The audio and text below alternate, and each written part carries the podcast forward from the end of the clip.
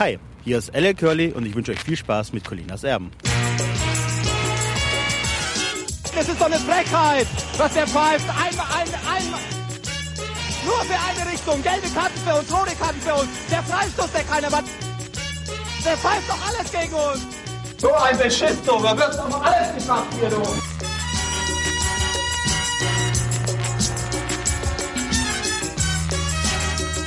Colinas Erben, der Schiedsrichter-Podcast. Einen wunderschönen guten Tag. Hier spricht Klaas Rehse von fokusfußball.de und ich darf Sie, ich darf dich, ich darf euch zu einer neuen Folge Colinas Erben begrüßen. Leider befinden wir uns ja noch in der für Fußballfans sich wie Kaugummi ziehenden fußballfreien Zeit, was für uns aber den Vorteil hat, dass wir endlich mal wieder weitermachen können mit der Regelkunde hier im Schiedsrichter-Podcast. Und dazu gehen wir endlich einen Punkt auf der Agenda an, den wir schon lange ins Auge gefasst haben. Und wenn ich wir sage, dann freue ich mich, dass auch im Jahr 2013 unser Regelfetischist Alex Feuerherd an meiner Seite ist. Frohes Neues, Alex. Ein frohes neues Jahr. Bevor wir aber mit der Regelkunde und Historie anfangen, Alex, starten wir zunächst mit euren Fragen und ähm, mit ein bisschen Kritik. Genau. Wir haben diese Situation immer in der Grauzone, wo es eben kein Schwarz und Weiß gibt, wo keine Technik dieser Welt auch in Zukunft etwas dran ändern kann. Das ist gut so für den Fußball. Vor Weihnachten in der letzten Episode von Colinas Erben, da diskutierten Alex und ich den sogenannten Videobeweis und ich persönlich war vor der Diskussion noch gar nicht so festgelegt und habe deshalb gedacht, oh, das klappt schon, wird eine lebhafte Diskussion. Im Nachhinein kam dann aber einige Kritik, berechtigte Kritik, die sagte, na, Männers, wäre schön nicht schlecht gewesen, wenn ihr auch einen Befürworter am Tisch gehabt hättet. Ähm, Alex, der Kritik müssen wir uns stellen. Der Kritik müssen wir uns stellen, die fand ich auch in Ordnung. Wenn man es dann nochmal hört, merkt man, dass äh, sicherlich das ein oder andere Argument, das ähm, man für den Videobeweis ins Feld führen könnte, nicht genannt worden ist. Man macht sich ja auch nicht selbst zum, also ja. ich mache mich auch nicht gerne zum Advocatus Diaboli, muss Ja. ich sagen. Ist schon wieder so ein lateinischer Spruch drin. Machst das schön. Und deshalb glaube ich, dass es sinnvoll gewesen wäre, Leute hinzuzuziehen, die das äh, authentisch vertreten und nicht sozusagen einfach deren Argumente vielleicht verkürzt aufzunehmen oder sogar gar nicht. Kann ich verstehen, dass Kritik gekommen ist. Ähm, ja, und dem muss man sich dann in der Tat stellen. Und das sollte Konsequenzen haben für uns. Genau. Ähm, wir haben uns überlegt, wir machen mal wieder eine Folge Fokus Fußball Fernsehen. Haben wir schon einmal gemacht zur Europa League vor ein paar Monaten.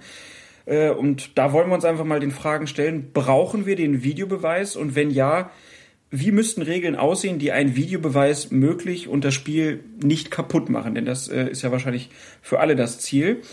Ähm, deshalb jetzt mal auf dem Wege, weil wir ein bisschen Schwierigkeit hatten, Befürworter zu finden. Ein, zwei sind uns schon eingefallen, aber vielleicht gibt's ja bei den Hörern auch noch jemanden, der da Lust zu hat. Also wir suchen Hörer, die sich für den Videobeweis aussprechen, die praktikable Lösungen im Gepäck haben und die natürlich auch Zeit und Lust haben, sich mit uns, also mit Colinas Erben zu einem Hangout zu treffen. Deshalb Genau. hier der Aufruf, schreibt uns. Schreibt uns, meldet euch und dann werden wir kraftsouveräner Willkür entscheiden, wer da eingeladen wird zum Hangout. Genau. Zieht euch warm an. Da haben wir auf jeden Fall Lust drauf. Da gibt's ja eine schöne Diskussion mal. Ähm, da ist ja so ein Hangout dann auch ganz praktisch, weil da ist ja egal, wo ihr sitzt. Ihr braucht nur einen Account da und dann kriegen wir das schon hin. Also meldet euch einfach über den Feedback-Button oder per Twitter, wie ihr wollt, bei Colinas Elben.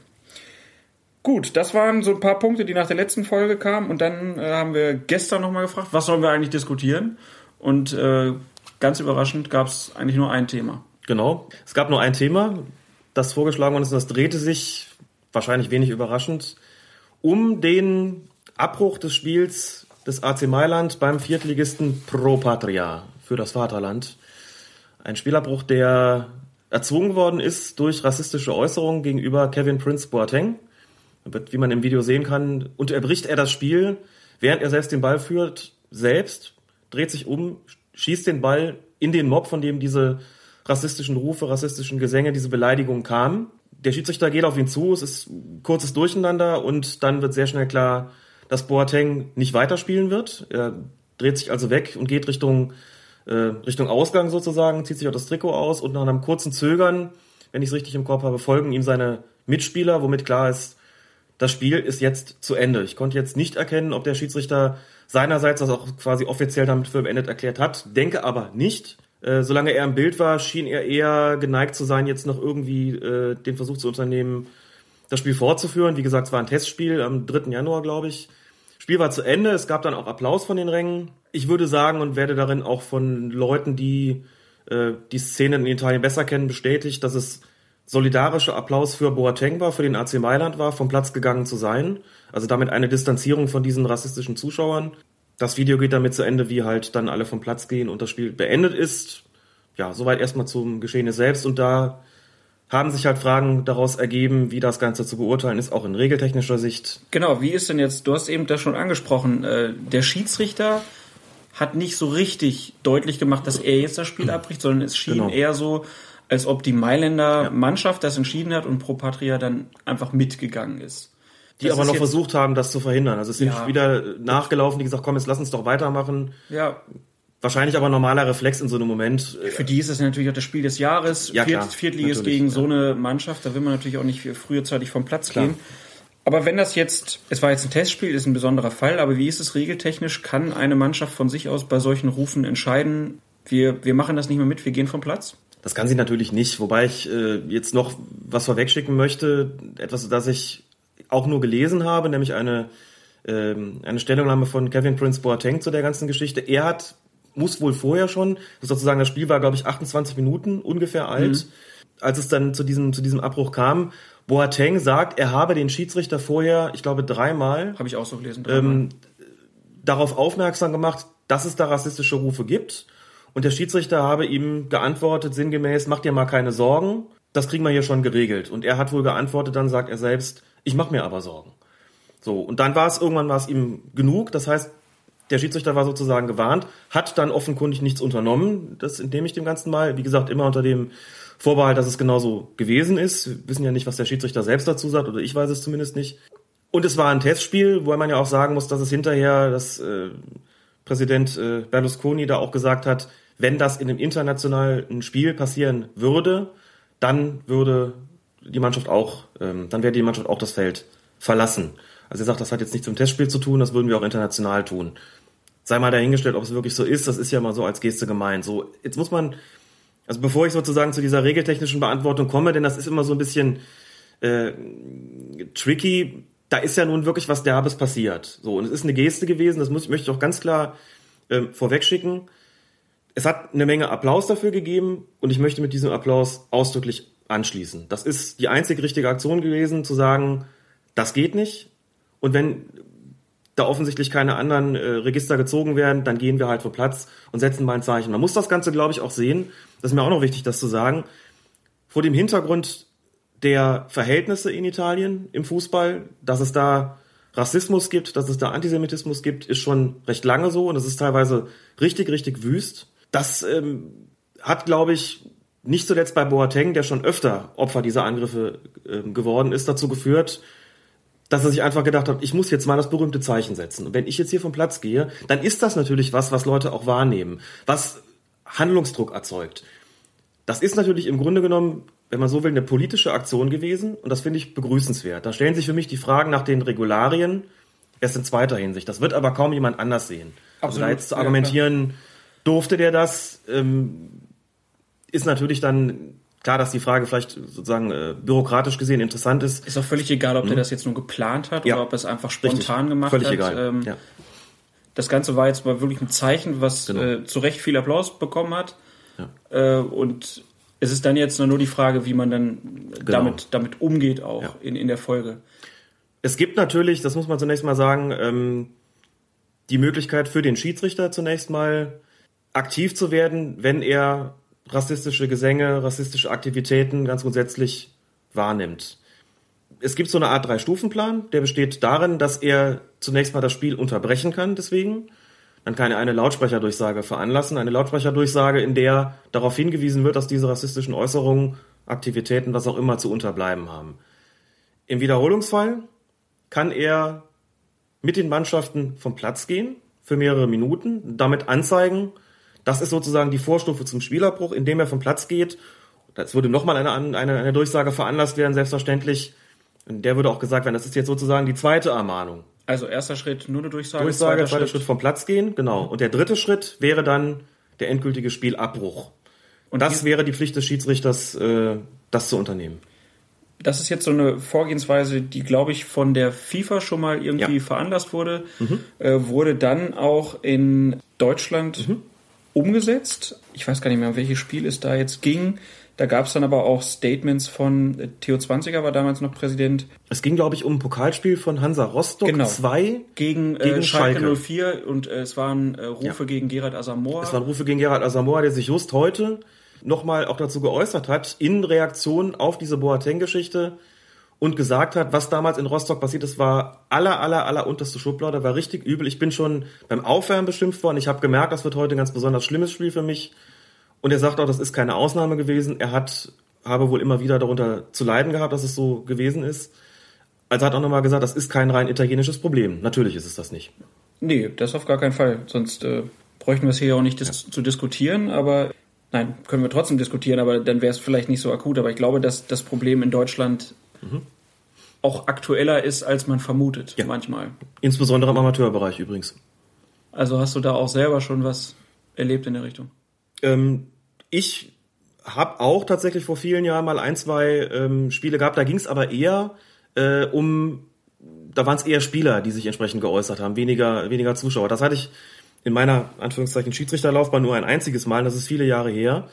Es ist aber bekannt, dass insbesondere dritte, dann aber vor allen Dingen vierte Liga abwärts. Und da insbesondere äh, im Osten der Republik es immer wieder zu solchen Äußerungen kommt, wirklich gerade bei den, also es ist, es ist legendär, dass diese Juden-Jena-Rufe beispielsweise, die es gegeben hat, die es verschiedentlich gegeben hat in den Spielen, also diese antisemitischen, diese rassistischen Äußerungen ähm, bei Amateurspielen, vor allen Dingen, wie gesagt, im Osten, aber nicht nur, längst nicht nur, ähm, sind längst äh, bekannt. Und da kommt es auch immer wieder dazu, dass der DFB was da unter, unternehmen muss, dass da teilweise Geisterspiele verhängt werden, dass es Punktabzüge gibt, dass es äh, drakonische Strafen gibt gegenüber den Vereinen. Also das ist, wie gesagt, äh, überhaupt nichts Neues und ein, ein weiterhin virulentes, wo nicht sogar akutes Problem, ähm, das auch der deutsche Fußball natürlich hat.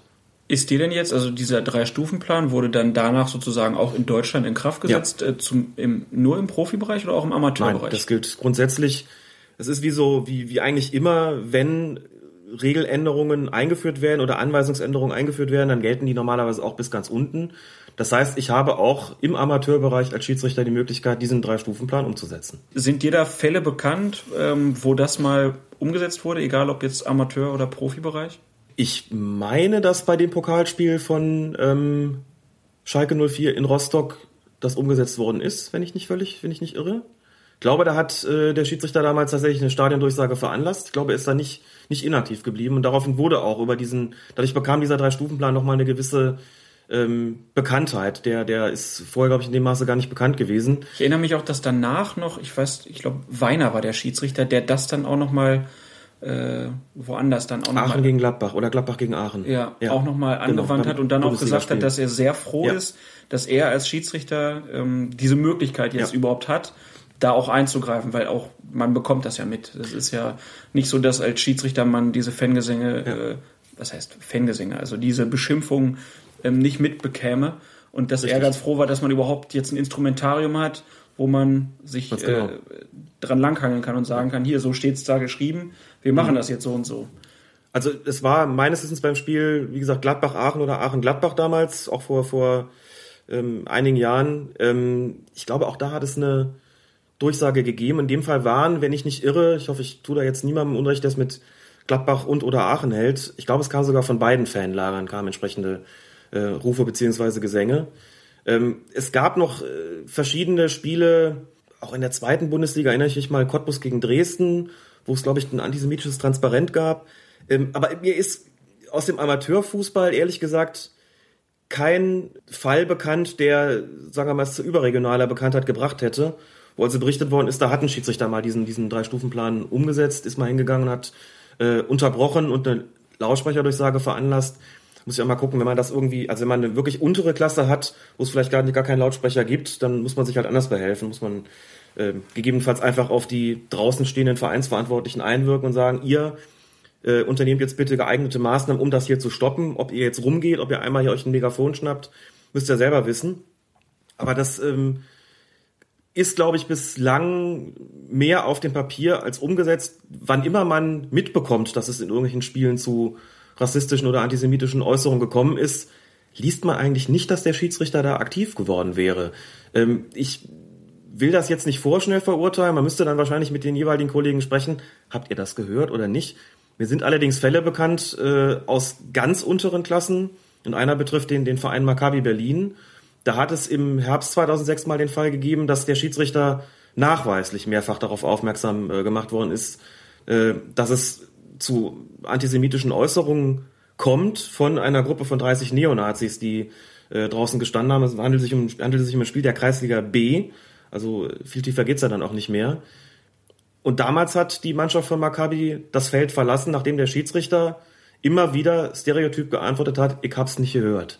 Und vor allen Dingen, also das war ja ein Fall, der dann auch überregional ja. für Schlagzeilen genau. gesorgt genau. hat. Da war dann auch, da war es dann sogar so weit, dass Spieler von Maccabi sich beschwert haben und dafür ja. dann gelbe und glaube sogar gelb-rote Karten Exakt. bekommen haben. Genau. Und ähm, das zog dann auch eine ziemlich lange ja, Schiedsgerichtbarkeit äh, hinter sich her, so dass sich irgendwann Maccabi sogar gezwungen sah, dann an ordentliche Gerichte zu gehen, meine ich. Richtig, also ganz in aller Kürze, wir können gerne auch die entsprechenden Artikel verlinken, in denen es dann etwas länger beschrieben ist oder beschrieben wird. Maccabi hat das Feld, wie gesagt, irgendwann verlassen und sagte, der Schiedsrichter sei eben nicht aktiv geworden. Ich greife mal vorweg, das Sportgericht hat zunächst mal dieser Version auch oder dieser Version auch geglaubt und hat den Schiedsrichter in erster Instanz lebenslänglich aus dem Verkehr gezogen mit der Begründung, er sei da seinen Pflichten überhaupt nicht nachgekommen. Und es war, wie gesagt, weil es auch überregional äh, für Bekanntheit gesorgt hat, ähm, ist das schon eine ziemlich schwerwiegende Angelegenheit gewesen. Das war Punkt eins. Punkt zwei war, dass die betroffene Mannschaft, zu denen diese, diese Gruppe ähm, Neonazis gehörte, die, ich glaube, das ist tatsächlich sogar Volkssportgemeinschaft Altklinike, noch so ein, so ein äh, seltene Namen im Fußball, sage ich mal, zurückhaltend. VSG, Volkssportgemeinschaft Altklinike, ich glaube, so auch die Zweitvertretung von, von denen, ja. bekam eine Sperre, eine Platzsperre von zwei Spielen, was aber für die Kreisliga B natürlich nicht besonders viel bedeutet, da guckt ja eh kaum jemand zu. Dann mussten sie an einem Antirassismus-Seminar des Berliner Fußballverbandes, glaube ich, teilnehmen. Wir diskutieren ja mal nicht die, äh, die Frage, wie weit sowas, was sowas bringt, ähm, die Leute zu solchen Seminaren da äh, zu schicken oder ob das nicht möglicherweise auch gerade für, äh, für die, die das Seminar ausrichten, eine ziemlich äh, unangenehme Angelegenheit ist, aber okay. Das waren so die Strafen und es wurde ein Wiederholungsspiel anberaumt. Ähm, nein, erst hat Maccabi die Punkte zugesprochen bekommen und ich glaube später wurde das dann kassiert und Maccabi musste auch noch in ein Wiederholungsspiel gehen. Da ist dann die Mannschaft der VSG Altklinike mit sieben Spielern der ersten Mannschaft angetreten, hat das Spiel 4 zu 1 gewonnen. Und das hat einen riesen Rattenschwanz an fußballjuristischen Streitigkeiten nach sich gezogen, weil das, äh, dieses 1 zu 4 von Maccabi auch noch zur Folge hatte, dass die Zweitmannschaft nicht in die Kreisliga A aufstieg, also von der Kreisliga B in die Kreisliga A aufstieg. Also man sieht, das ist schwierig in der Berliner Fußballverband, der heute tatsächlich ähm, in puncto Arbeit gegen Rassismus, gegen Antisemitismus, gegen Homophobie ziemlich vorbildlich ist, hat 2006, 2007 noch ziemlich anders gehandelt. Äh, so dass Maccabi sich damals gezwungen äh, gefühlt hat und auch gezwungen war, muss man sagen, in die Öffentlichkeit zu gehen, einfach deutlich zu machen, das ist nicht das erste Mal, dass uns sowas passiert. Ich hatte damals die Gelegenheit, mit dem Präsidenten von denen zu sprechen, mit Tobias Schlesinger, Berliner Polizeibeamter übrigens, der ähm, sagte, wir sind ein jüdischer Verein, bei uns spielen aber Spieler ähm, aller möglicher Herkünfte und, und äh, Religionen. Und uns passiert sowas ständig, dass wir antisemitisch beschimpft werden. Und irgendwann war das Maß mal voll und dass draußen 30 Neonazis stehen und der Schiedsrichter nichts gehört haben will und nichts unternimmt und sogar unsere Spieler vom Platz stellt, das konnte nicht sein, das bedurfte einer Maßnahme unsererseits. Deshalb haben wir das Feld verlassen und er beschwerte sich hinterher auch bitterlich über die Behandlung seitens des Berliner Fußballverbandes. Sie sagten, ist ja schön und gut, dass sie die dass sie denen da diese zwei Spiele Platzsperre gegeben haben, die zu diesem Seminar geschickt haben und so weiter. Aber dann äh, diese Geschichte mit äh, schon Wiederholungsspiel anzuberaumen, hat er für fragwürdig gehalten. Und jetzt kommen wir sozusagen in den Bereich der, der, der Reglements.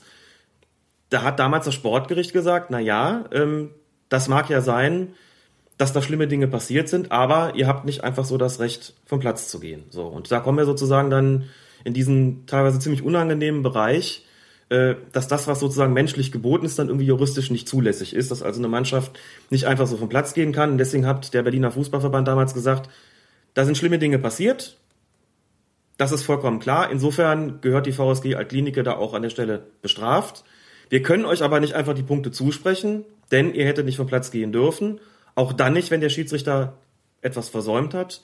Also berauben wir das vermeintlich salomonische Urteil, berauben wir ein Wiederholungsspiel an was in so einem Fall, glaube ich, eine ziemlich zweifelhafte Entscheidung gewesen ist. Ähm, sich da so an Paragraphen zu klammern in so einer Geschichte, halte ich für ausgesprochen schwierig, weil es ja vor allen Dingen einfach Defizite offengelegt hat. Also bis dahin hat man, glaube ich, ordentlich die Augen und Ohren verschlossen. Auch in Personen des Schiedsrichters muss man leider sagen an der Stelle. Und ähm, letztlich ist äh, Maccabi Berlin aus der gesamten Sache noch äh, ordentlich benachteiligt rausgegangen. Die Fälle zeigen ja jetzt und auch die ja, diese Gerichtsentscheidungen zeigen ja jetzt eigentlich, ähm, wie wichtig die Funktion des Schiedsrichters in so ja. einem Fall ist. Wie bereitest du als Schiedsrichterausbilder Schiedsrichter darauf vor, wie sie in solchen Situationen äh, zu agieren haben? Ich bin ja seit 98 in dieser sogenannten Lehrarbeit, also in der Außen- und Fortbildungsarbeit tätig. Hatte relativ früh schon mal ähm, versucht, in, an Schulungsabenden auf die Problematik des Rassismus und Antisemitismus aufmerksam zu machen im Amateurbereich. Da ging es allerdings bei den Schulungen eher darum, wie gehe ich eigentlich mit Spielern um, die sich entsprechend verhalten, die mhm. zum Beispiel ihren Gegenspieler rassistisch beleidigen. Das war am Anfang sehr schwierig. Da gab es auch DFB offiziell noch keine Strategie zu sagen, ja, wir, wir anerkennen das als Problem. Das war eh ein Problem beim DFB. Das war also lange bis, Zeit ein Problem. Bis da überhaupt zugegeben genau. wurde, es gibt Rassismus im Fußball. Das hat ja Richtig. Jahrzehnte gedauert und dann gab es diese komische mein Freund ist Ausländer. Mein Freund ist Ausländer. 92 war die Aktion, genau nach den, nach den ganzen Pogromen, nach den Brandanschlägen ja. auf die Flüchtlingsheime, hat es eine vollkommen lächerliche Aktion vom DFB gegeben, wo dann, ich glaube, 17 von 18 oder alle 18 Bundesligisten auf dem Trikot dann den Spruch, mein Freund ist Ausländer, stehen hatten. Also eine, und damals noch mit Meier Vorfelder als äh, DFB-Präsident, wenn ich es richtig im Kopf habe, der äh, ein Trikot übergeben bekommen hat, damals ein Trikot mit der Nummer 11 und noch in die Mikrofone gesagt hat, die 11 ist ja wohl eigentlich die falsche Nummer für mich. Die 11 steht ja für links außen. Ich glaube, ich bräuchte eher das Trikot mit der 7, 7 für rechts außen. Wohlgemerkt im Zuge einer Aktion gegen Ausländerfeindlichkeit. Heute heißen die Aktionen Zeig dem Rassismus die rote Karte und das benennt das Problem doch auf eine ganz andere Art und Weise. Ich glaube, da äh, muss man dem DFB schon wirklich Fortschritte ähm, attestieren. So, aber es war auch Ende der 90er noch schwierig, das in der Lehrarbeit zu verankern. Auch das ist heute anders. Heute gibt es in der Tat ähm, auch die Bitte an die, an die Schiedsrichter Aus- und Fortbilder, das an den Schulungsabenden zu thematisieren. Und dementsprechend gibt es Schulungen, in denen, auch in Köln dann natürlich, in denen ich den, den oder meine, meine Lehrwarte Kollegen, den Schiedsrichtern erkläre, A, dass darauf zu achten ist, was da so auf dem Platz passiert und natürlich auch von draußen. Aber wie gesagt, diese Schulungsabende sind für Schiedsrichter an der Basis. Das sind Spiele mit weniger äh, Zuschauern draußen, aber dass man denen sagt, ah, rassistische Beleidigungen sind von der Sanktion her, sprich rote Karte, genauso zu ahnden, wie wenn der, der eine zum anderen sagt, ne, du Arschloch oder irgendwas was ähnliches, Übles. Dass auch darauf zu achten ist in der Spielleitung, wo entstehen möglicherweise Problemfelder? Wo äh, kann es zu Reibereien kommen, dass man einfach offene Ohren dafür hat, offene Augen, falls es dazu zu Handgreiflichkeiten kommt? Also dass man einfach eine, ist einfach eine Sensibilität für das Thema Rassismus, für das Thema Antisemitismus da ist. Das ist Punkt eins. Punkt zwei ist, dass ich denen natürlich auch sage, was sie für Möglichkeiten haben. Sprich, dieser von uns schon eben ausgeführte Drei-Stufen-Plan. Dass ich denen sage, wenn da was passiert, was von draußen kommt, also irgendwelche Rufe, die sozusagen nicht mit einer roten Karte oder sowas zu ahnden sind, dann heißt das auch hier Platzdurchsage veranlassen, vom Platz gehen, Spielabbruch. So, das sollte durchgeführt werden äh, von den Schiedsrichtern. Die Möglichkeit haben sie.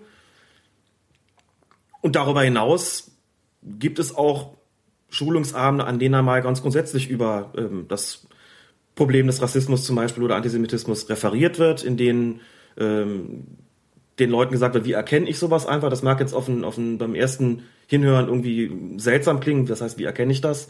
Aber das ist, man muss schon auch sensibilisieren, denn ich verrate, glaube ich, kein, kein größeres Geheimnis. Es gibt da auch Kollegen, die finden, dass es sowas nicht gibt. Ne? Dass es sowas nicht gibt, sondern dass die Ausländer halt ein Problem sind.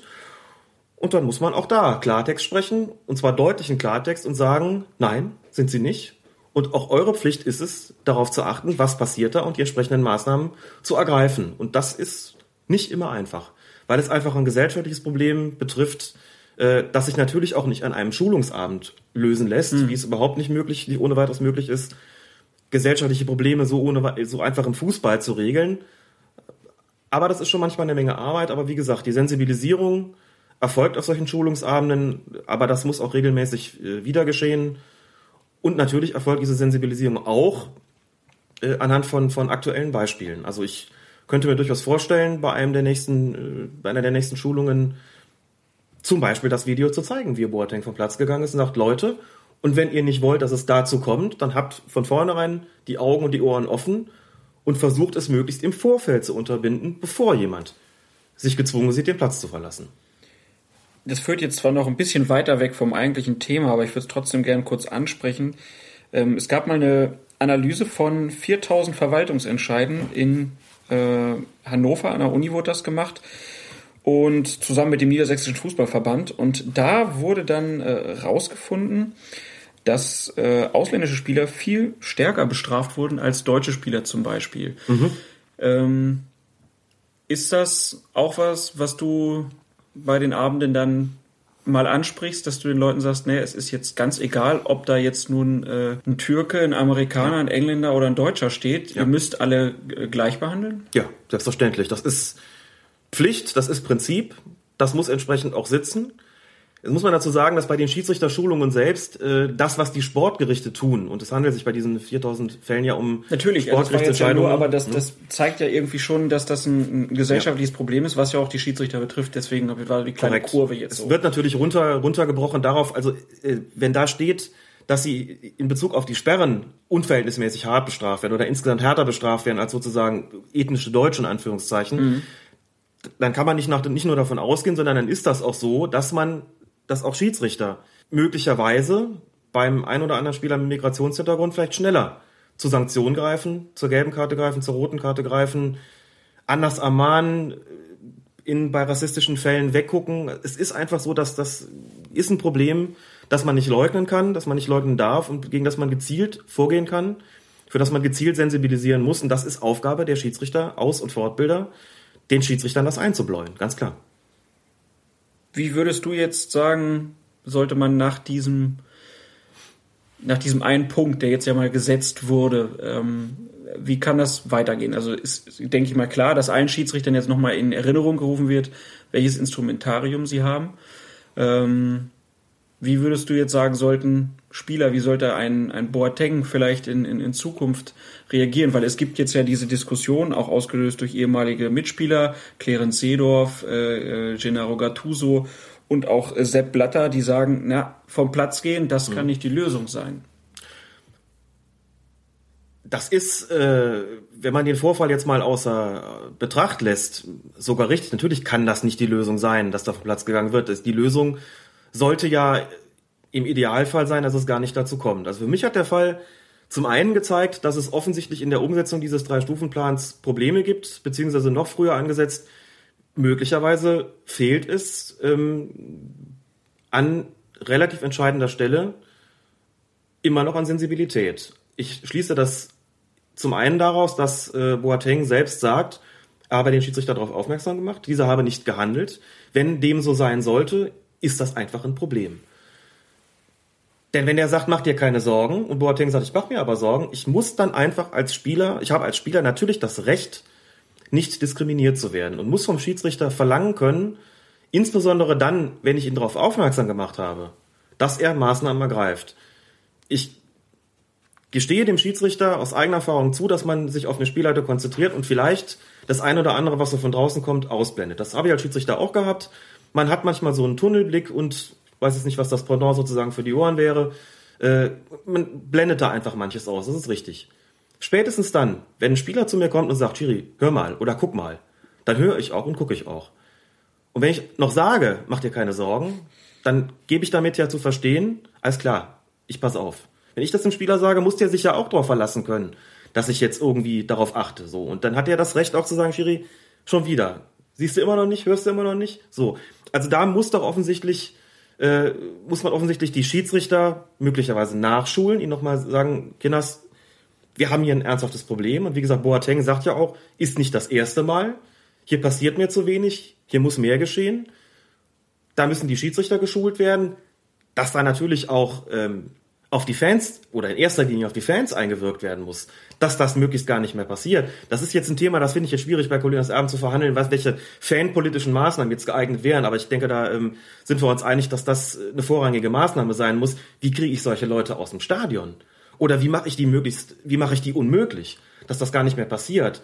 Stichwort, dieses hässliche Wort vom Selbstreinigungsprozess in die Kurven und so weiter. Das wäre mal der erste Schritt. Aber wenn es denn passiert, also die, die präventive Maßnahme liegt ähm, in dem Moment sicherlich nicht bei den Schiedsrichtern, aber die reaktive auf jeden Fall. Da muss doch offensichtlich noch genauer hingeschaut werden und da muss dann auch dieser Drei-Stufen-Plan besser umgesetzt werden. Es darf einfach nicht sein, weder in der Kreisliga B bei Maccabi Berlin noch in irgendeinem Testspiel mit Beteiligung des AC Mailand bei Pro Patria, äh, dass sich Spieler oder eine ganze Mannschaft gezwungen sieht, vom Platz zu gehen. Und da müssen die Schiedsrichter ihren Teil zu beitragen, ganz klar. Dann kommen wir nämlich an den Punkt, wo es heißt, das ist nicht die Lösung, das ist korrekt, aber und das, das ist das, was ich an, an Blatters Aussage auch so hässlich fand. Dann muss er im nächsten Satz aber dann bitteschön, ich glaube, er hat es nicht getan, wenn ich richtig informiert bin, dann muss er auch sagen, ähm, was ist denn dann die Lösung? Jedenfalls nicht, sich Respekt auf die Armbände zu schreiben. Das reicht ja offensichtlich nicht aus. Dann hoffe ich mal, dass ähm, da in Zukunft jetzt die richtigen Schritte mal unternommen werden, egal ob in Italien oder auch in Deutschland. Was mir so ein bisschen aufgeht, ist nämlich, äh, oder auf, auf den Zeiger geht, ist, dass viele so oft mit dem Finger auf Italien zeigen ja. und sagen, ja, das ist ja bekannt, dass da ganz viele Probleme gibt. Ne? Jetzt gab es diesen Fall bei Lazio Rom direkt danach, wo auch gesagt haben, genau. ist ja dafür bekannt und so weiter. Ich würde mir da auch ein bisschen wünschen, dass die Leute, ich meine, wir hatten gerade auch die Fälle da in, in Dortmund, die diskutiert und dann aber auch direkt wieder runtergeredet mhm. wurden. Ähm, aber auch da, der Spieler von Lazio Rom, der da rassistisch angegriffen worden ist und gesagt hat, nee, ich bleib auf jeden Fall bis zum Schluss drauf dass Blatter den dann als leuchtendes Beispiel gepriesen hat. Also es ist natürlich seine Entscheidung, wenn er sagt, ich spiele trotzdem zu Ende, dann ist das zu respektieren.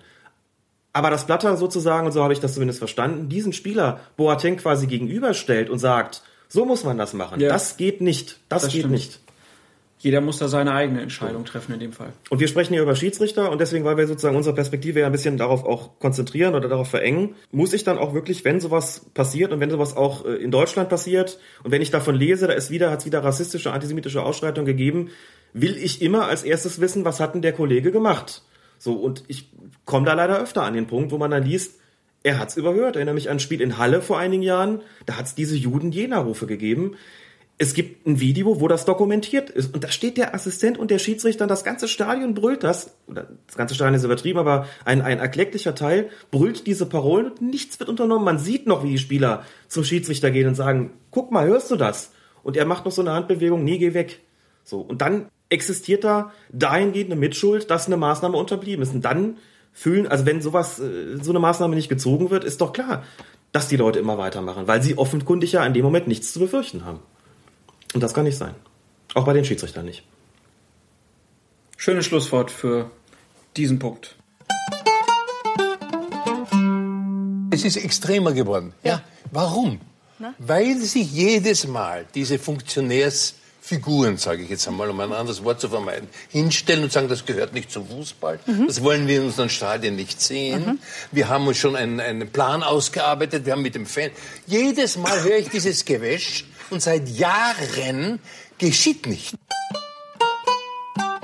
Was lange währt, wird gut oder was man verspricht, das muss man auch irgendwann halten. Wir kommen endlich mal zu Regelkunde bei das Erben. Äh, Regel Nummer 7 steht an und die wird überschrieben mit Dauer des Spiels. Alex, da könnte man jetzt ganz einfach sagen, nach Sepp Herberger ein Spiel dauert 90 Minuten und fertig ist die Regel. Genau, das ist auch der Auftakt des Ganzen, dass ein Spiel, sofern nichts anderes vereinbart wurde, 90 Minuten dauert, aufgeteilt in zwei Hälften a 45 Minuten. Aber es gibt natürlich auch gelegentlich eine Nachspielzeit oder sogar eine Verlängerung. Auch das ist darin behandelt. Bleiben wir aber erstmal bei den 45 Minuten. Ähm, die 45 Minuten wird meines Wissens ab der A-Jugend gespielt und ähm, ja, dann im, ja, wie sagt man, Seniorenbereich heißt das, glaube ich. Genau. Ne? Ähm, bei Herren und, Und Frauen. Frauen. Ja.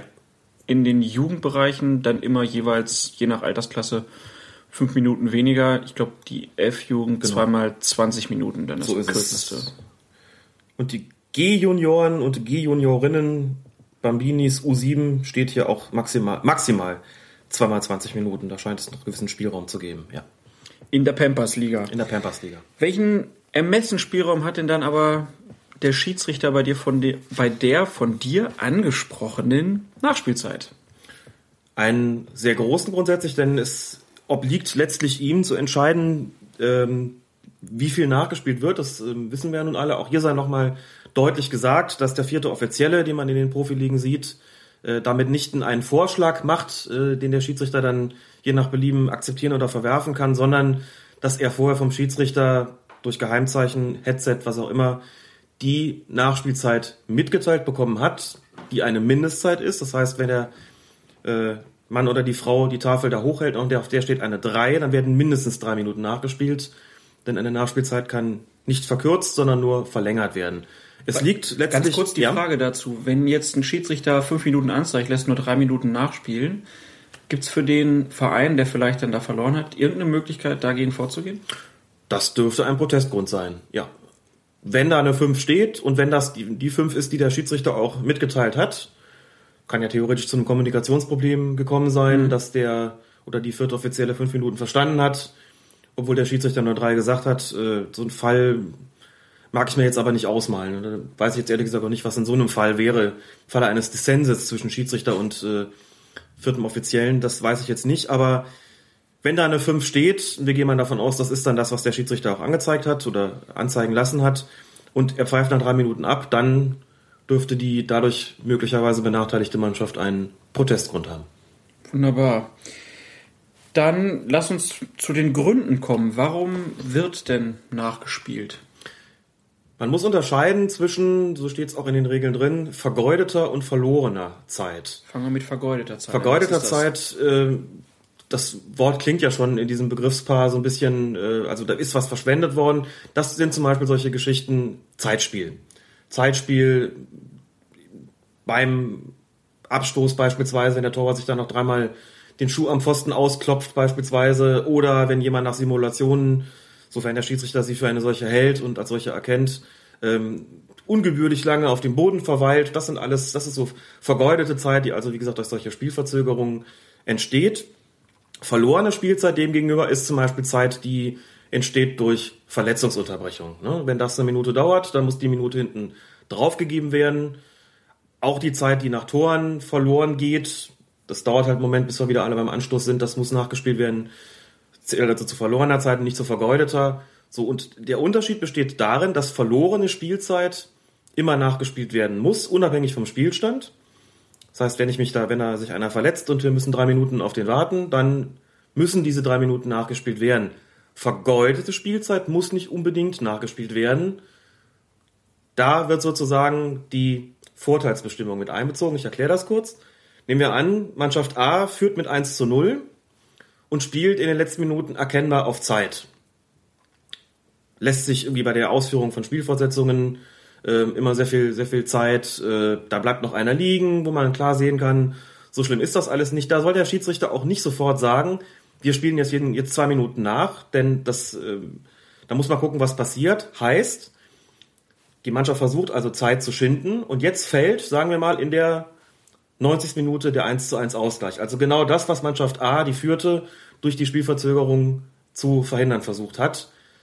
Dann soll der Schiedsrichter die Zeit nicht noch nachspielen lassen, denn damit ist ja sozusagen das, das beabsichtigte Ziel der Spielverzögerung obsolet geworden. Das wäre eine Zeit, wo er sagen muss, okay, das spielen wir jetzt nicht mehr nach, es sei denn, er entscheidet sich dafür zu sagen, okay, das Momentum ist jetzt sozusagen auf Seiten der anderen Mannschaft, die äh, durch die Spielverzögerung fast rasend geworden wäre. Wir geben jetzt noch mal zwei Minuten drauf und gucken, ob nicht noch das 1 zu 2 fällt. Was ich damit sagen will, ist, dass der Schiedsrichter da einen jetzt so hat. so, äh, als ob der Schiedsrichter den kleinen Puppenspieler noch gibt. äh, Genau. Nein, im Ernst, also er hat, wie gesagt, einen Ermessensspielraum und wenn die Spielverzögerung hinfällig geworden ist, dadurch, dass die Mannschaft doch noch ein Tor kassiert hat, dann soll er das natürlich nicht nachspielen lassen, sondern äh, also die Mannschaft sozusagen nicht noch dadurch belohnen. Denn nichts ist blöder, als wenn dann die Mannschaft äh, dann noch mal zwei Minuten mehr bekommt, aufgrund ihrer Verzögerung und noch ein zweites Tor plötzlich nachlegt. Das wäre dann nicht so doll. Das kriegt man als Schiedsrichter auf dem Platz raus, glaub mir, was da gerade, was da gerade das Ziel ist. Ob die einen noch wollen oder nicht noch mehr wollen, das bekommt man mit. Das glaube ich auch. Aber was ist jetzt, wenn ein Spieler verletzt am Boden liegt? Stehe ich dann als Schiedsrichter daneben und gucke auf die Uhr, wie lange das dauert? Ab wann lasse ich die Zeit da laufen? Weil ich meine, so eine Verletzungsunterbrechung, die kann ja auch mal fünf, die kann zehn Minuten dauern. Ja. Aber ich habe selten gesehen, dass ein Spiel vielleicht auch in der ersten Halbzeit dann 55 Minuten gedauert hat. Richtig. Bei, ich sag mal, normalen Verletzungen, die jetzt nicht äh, über Gebühr lange dauern, ähm, macht man das eigentlich so nach Zeitgefühl, ehrlich gesagt. Es- Ich kenne einige wenige Kollegen, die tatsächlich auf ihre Stoppuhr drücken in dem Moment, ähm, wo ab- abzusehen ist, der steht jetzt erstmal nicht mehr wieder auf, sondern der muss behandelt werden und die Uhr weiterdrücken, sobald äh, die Betreuer dann mit dem Spieler das Feld verlassen haben. Das habe ich persönlich nie gemacht. Das machen die meisten anderen auch nicht, weil sie berechtigterweise fürchten, äh, es einfach zu vergessen, dann wieder auf die Stoppuhr zu drücken, dass die weiterläuft. Das macht man so ein bisschen nach Gefühl, dass man sagt, das war jetzt so ein Ding, na gut. Man hat die Betreuer auf den Platz gerufen vielleicht, äh, auf äh, Verlangen des, des verletzten Spielers. Das ist übrigens die Voraussetzung, dass das geschieht, dass man fragt den, wollen sie behandelt werden? Dann sagt er ja. Dann holt man die gerade auf den Platz und im Normalfall sieht es auch so aus, der wird da gar nicht sozusagen endversorgt, sondern der wird nur erst versorgt und muss anschließend den Platz verlassen. Muss er sowieso, wenn die Betreuer drauf fahren. Und dann geht's draußen weiter. Also der wird gerade so weit versorgt, bis er sozusagen Transport oder äh, gehfähig ist, um draußen weiter behandelt zu werden. Das dauert normalerweise nicht so furchtbar lange. Das dauert ein Minütchen, vielleicht auch mal zwei, wenn es schlimm ist, aber noch mehr normalerweise nicht. Und das taxiert man so ein bisschen nach eigenem Ermessen, dass ich jetzt eine Minute deswegen nachspielen oder zwei. Merk mir das sozusagen im Kopf, äh, wie viele Verletzungsunterbrechungen ich da hatte. Und man kann im Normalfall schon davon ausgehen, so pro Verletzungsunterbrechung, ein Minütchen sollte man schon eigentlich drauf geben. Und wie ist das dann bei Platzverweisen und bei Toren? Wie viel Zeit gebe ich da drauf? Da gibt's im Grunde genommen nur so einen Richtwert. Ähm, es gibt so eine, oder gab mal so eine Faustregel, wo man gesagt hat, Tor, platzerweise immer so eine halbe Minute, 30 Sekunden, die dann extra gespielt werden. Bei Auswechslung auch, glaube ich. Ne? Bei Auswechslung dann auch. Äh, Man wird aber schnell feststellen, dass ähm, das so nicht umgesetzt wird, dass die Tore im Grunde genommen schon gar nicht mehr mitgezählt werden, weil man auch, und das finde ich auch richtig, einfach sagt, da geht eigentlich keine Zeit verloren. Das ist das, was danach passiert. Der Torjubel, das Zurücklaufen zum Anstoßpunkt, die Wiederaufnahme des Spiels ist einfach was, äh, was zur normalen Spielzeit gehört. Es wird nun mal nicht in Netto-Spielzeit gemessen. Also ist das, was nach dem Tor passiert, eigentlich auch, äh, da wird nichts nachgespielt. Punkt. Bei einer Auswechslung kann die Sache anders aussehen, zum Beispiel und insbesondere dann, wenn der Spieler, der das Feld verlassen soll, sich erkennbar viel Zeit lässt. Da ist es eigentlich eher so, dass die meisten Schiedsrichter gucken, wie schnell geht denn das vonstatten. Wenn das so in einem angemessenen Tempo ist, wird dafür normalerweise auch nicht groß nachgespielt. Wenn man aber merkt, der geht in ganz gemächlichem Tempo rum, hier nochmal Applaus, da nochmal Applaus, da noch ein Handshake und nochmal rumdrehen und nochmal den Schnürsenkel richten oder was und dann draußen das abklatschen, man merkt so, okay, das hat jetzt richtig lange gedauert, dann gibt man sicher auch Nachspielzeit drauf. Das schon. Alleine um diese offensichtliche Verzögerungstaktik nicht zu belohnen, das ist ja auch nichts anderes, als wenn man sich beim Abstoß noch demonstrativ den Schuh am Pfosten ausklopft. Ist also eigentlich ja eine, eine blöde Zwickmühle, in der Ja. so ein Schiedsrichter da jedes Mal wieder ist. Richtig. Ähm, was hältst du von Überlegungen, auf eine Netto-Spielzeit sich umzustellen? Gar nichts. Das ähm, würde die, die einzelnen Fußballspiele, die ja auch zeitgleich stattfinden sollen, ähm, völlig ungleich werden lassen. Manchmal kann man sich, glaube ich, vorstellen, wenn man, wenn man mal ganz oben jetzt anfängt, ähm, aber das Problem existiert dann vor allen Dingen weiter unten. Wenn man oben anfängt, 15.30 Uhr fangen wir an, samstags. Dann sind die ersten, wenn du eine Netto-Spielzeit nimmst, was haben wir momentan, so 55 Minuten Netto-Spielzeit, so viel ist das nämlich gar nicht. Lass das mal alles nachspielen, sind wir, wann sind wir fertig? 18 Uhr, 15, 18.30 Uhr?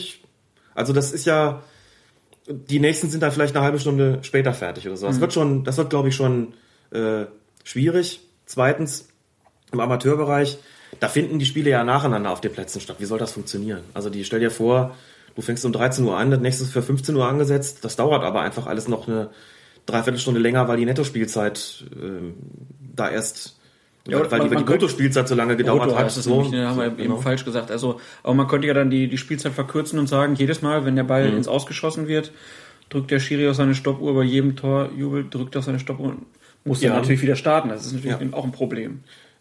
es gibt Sportarten, bei denen die Nettospielzeit gemessen wird. Die, das darf auch gerne ähm, so bleiben. Eishockey Da zählen auch. Eishockey zum Beispiel, Handball auch. Da geht's ja auch um Basketball, da geht's ja auch um da geht's ja auch um Sekunden, ähm, wo man auch weiß, da kann ich noch ein Tor machen. Fußball ist ja gar nicht so eine Sportart, bei denen, bei der es darum gehen würde. Also wenn du im, im Basketball noch drei Sekunden hast, dann kann da noch eine Menge passieren. Im Handball auch, ne? wenn du noch einen Freiwurf hast und das ist noch zwei Sekunden zu spielen, dann kommt vielleicht das entscheidende Tor noch. Im Fußball finde ich das albern. Da muss man das nicht auf die Sekunde machen. Da machen wir es nach Ermessen. Wir können gerne darüber diskutieren. Sollten die Schiedsrichter nicht, äh, wie es international tatsächlich auch äh, das eine oder andere Mal üblich zu sein scheint, vielleicht ein Minütchen länger geben, dass man also nicht immer nur die obligatorischen drei macht, sondern nochmal vier oder fünf oder so. Das wird ja gerne mal gefordert. Darüber kann man sicherlich äh, verhandeln. Das ist im Rahmen. Aber eine Nettospielzeit halte ich für, für sportartfremd und auch äh, im Grunde genommen auch nicht wirklich für, für praktikabel. Gerade in den unteren Klassen nicht. Und hat sich ja auch irgendwie schön eingebürgert, dieser Ja. Satz. Ein Spiel dauert Genau. 90 Minuten, auch wenn er nicht mehr weiß, aber irgendwie ähm, gehört er ja auch dazu. Aber ein Spiel dauert nicht zwangsläufig 90 Minuten, denn es gibt auch äh, die Möglichkeit, das ist natürlich vor allen Dingen im Amateurbereich, wenn ich auf irgendwelchen Ascheplätzen bin, wo man sieht, oh, wenn wir jetzt erst anfangen, dann wird es mit der Dunkelheit schwierig. Dann kann man sich auch vor dem Spiel darauf einigen, wir verkürzen die Spielzeit. Wie, wie läuft das ab? Theoretisch. Keine Ahnung, ehrlich gesagt, weil ich das nie hatte. Ähm, wenn die Wettbewerbsbestimmungen die Möglichkeit überhaupt einräumen, aber das tun sie im, äh, im Fußball in der Regel nicht. Sprich, da hat ein Spiel zweimal 45 Minuten zu dauern. Die Halbzeitpause, die kann verkürzt werden. Wenn der Weg zur Kabine sehr, sehr weit ist, weil die Sportanlage entsprechend ungünstig gebaut ist, dann äh, und beide auf dem Platz bleiben, sich dann in irgendeine Ecke verkrümeln zur Halbzeit, dann habe ich schon erlebt, dass äh, die Mannschaften schon nach siebeneinhalb oder acht Minuten da gestanden haben und sagen, Schiri, können wir weitermachen? Vor allem, wenn es richtig kalt ist oder Genau. so, dann will man Dann haben wir weitergemacht, Ja. richtig. Ähm, aber die, die Spielzeit an sich nicht gemeint ist damit, dann sind eher solche, äh, solche Klickerspiele wie vor der Saison, wie heißt denn das, äh, dieser Liga Total Cup oder was? Klickerspiel. Die dauern dann, glaube ich, so mal 30 Ja, oder sowas. okay. Also, da sind aber, also ich persönlich muss auch wirklich sagen, Spiele, die nicht über die volle Distanz gehen, nehme ich nicht ernst. Ist für mich ein Grund, sie nicht ernst zu nehmen. Ganz klar. Du gehst also nicht jedes Mal zum Liga Total Cup und schreist in der Kurve. Kann ich auch irgendwie verstehen. Aber die theoretische Möglichkeit besteht, ähm, dass das gemacht wird. Ähm, das sei hier festgehalten. Es gibt noch einen, durch noch einen Sonderfall. Ja, da wollte ich gerade. Ahlenfelder. Ja. Was passiert, wenn der Schiedsrichter, sagen wir, wir gehen von so mal 45 Minuten aus, normales Erwachsenenspiel, zu früh zur Halbzeit pfeift, nach, sagen wir, 30 Minuten? Wie, meinst du, das könnte passieren? Es ist ja schon passiert, wie wir wissen. In Hannover gegen Genau. Werder Bremen. In Hannover gegen Werder Bremen. Schiri Ahlenfelder hat gut zum Mittag gegessen. Genau. wie war das? Hier sind Männer und trinken keine Fanta, oder wie war der Spruch? Der hinterher Das war einer hat? der Sprüche, die er dann Man da merkt, man, es kommt aus einer anderen Zeit, genau, einer der Sprüche. Ähm, dann kommt es darauf an, wann der Schiedsrichter das bemerkt. Wenn er es noch äh, auf dem Platz bemerkt, dass er zu früh abgepfiffen hat, dann soll er verhindern, dass die Mannschaften in die Kabine gehen. Kann ja auch sein, dass es nicht 30 Minuten sind, sondern, sondern äh, 40 oder sowas. Ähm, dann soll er dann soll er auf dem Platz bleiben, die Mannschaften zurückholen und die fehlende Spielzeit noch nachspielen lassen. Wenn er es erst in der Kabine merkt, kann ja auch sein, dann wird, dann bleiben die Mannschaften erstmal in der Kabine und wenn sie wieder rauskommen, um weiterzumachen, wird erst die fehlende Spielzeit der ersten Hälfte nachgespielt und zwar so, wie wir vorher gestanden haben. Ja. Also die einen von links nach rechts, die anderen von rechts nach links und noch nicht mit Seitenwechsel. Dann wird, sagen wir, wenn es fünf Minuten waren, werden die fünf Minuten gespielt, dann wird abgepfiffen, kurzer Seitenwechsel und es geht sofort weiter mit den zweiten 45 Minuten. Ahlenfelder hat ja, glaube ich, dann noch, hat er bis zur 40. Minute noch laufen lassen oder so? Ich glaube, er hat die 45 gar nicht mehr voll Er hat die gemacht. 45 nicht mehr voll gemacht. Ne, Ein bisschen hat er noch spielen lassen, aber äh, Ja.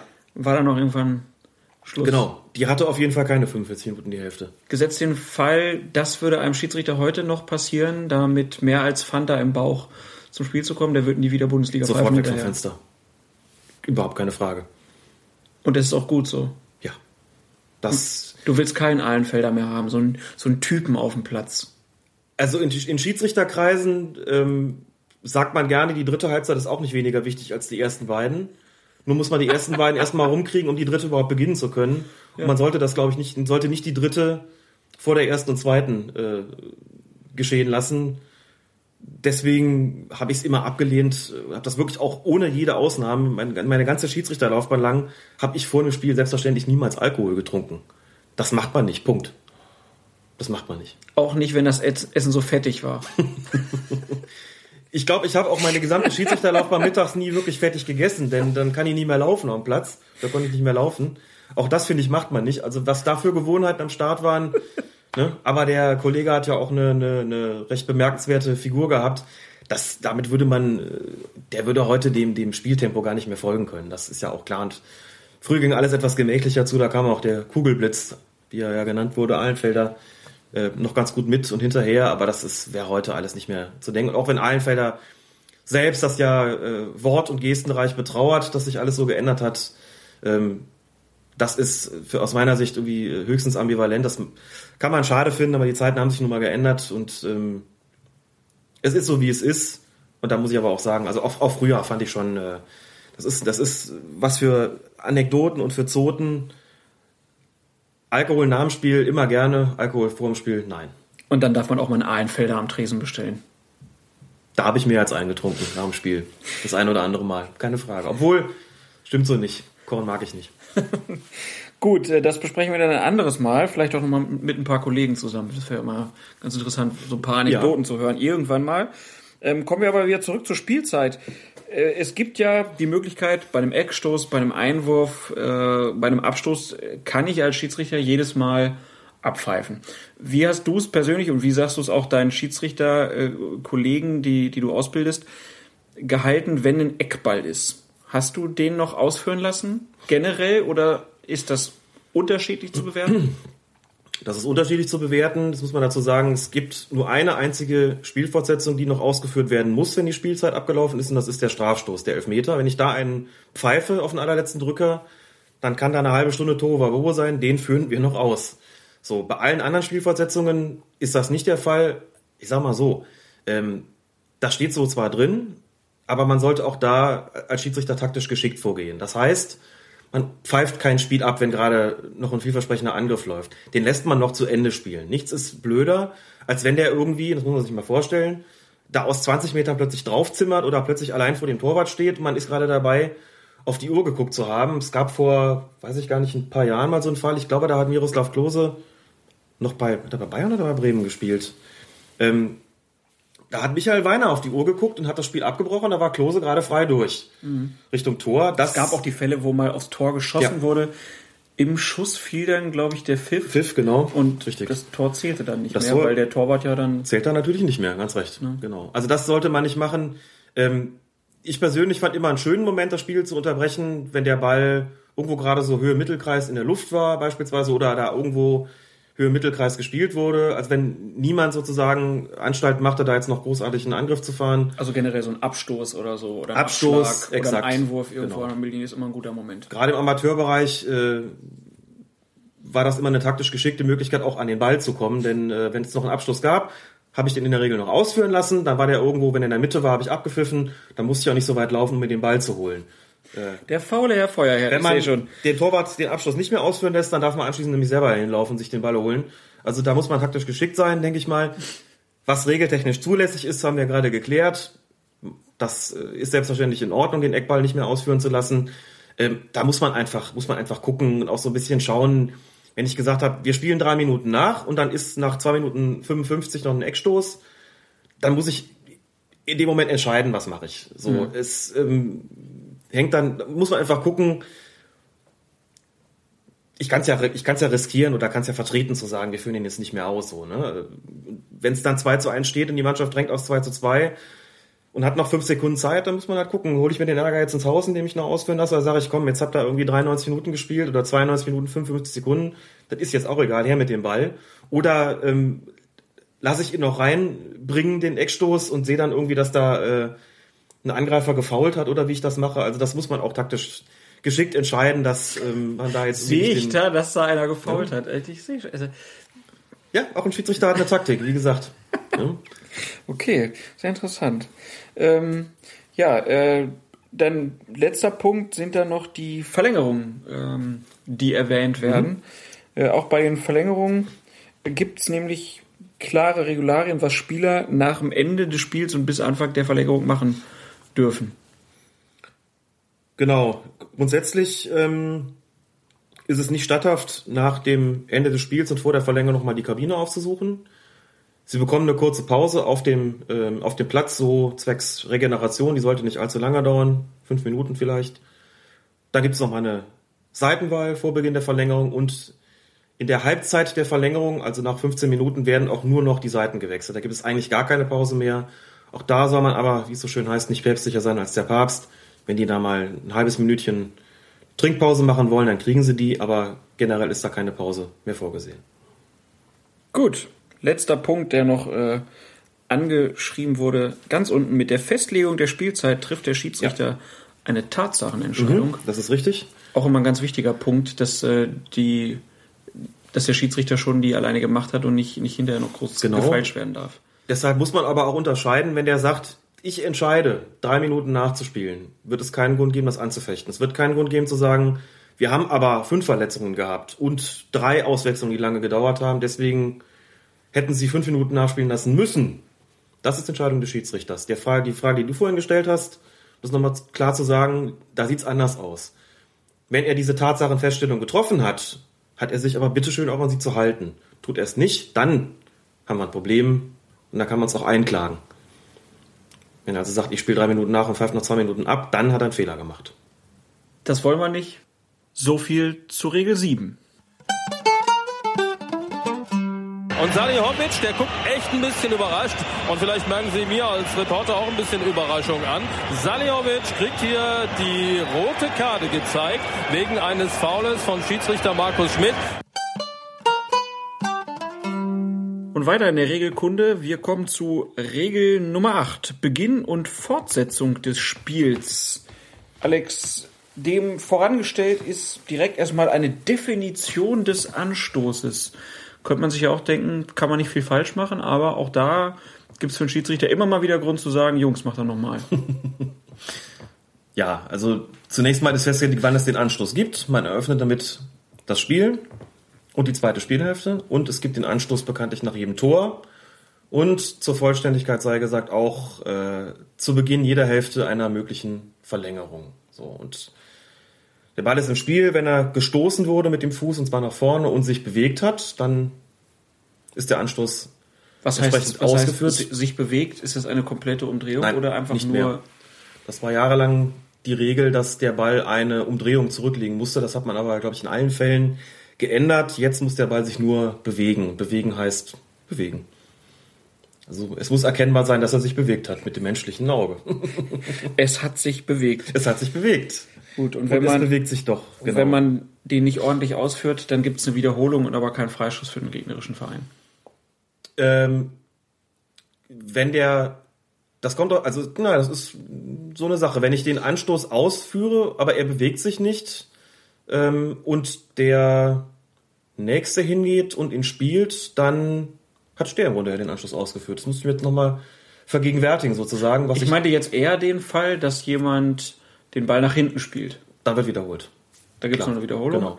Aber wenn jemand denkt, oh, jetzt haben wir noch gar nicht ausgeführt, aber eventuell hat das dann ja schon mit der zweiten Bewegung.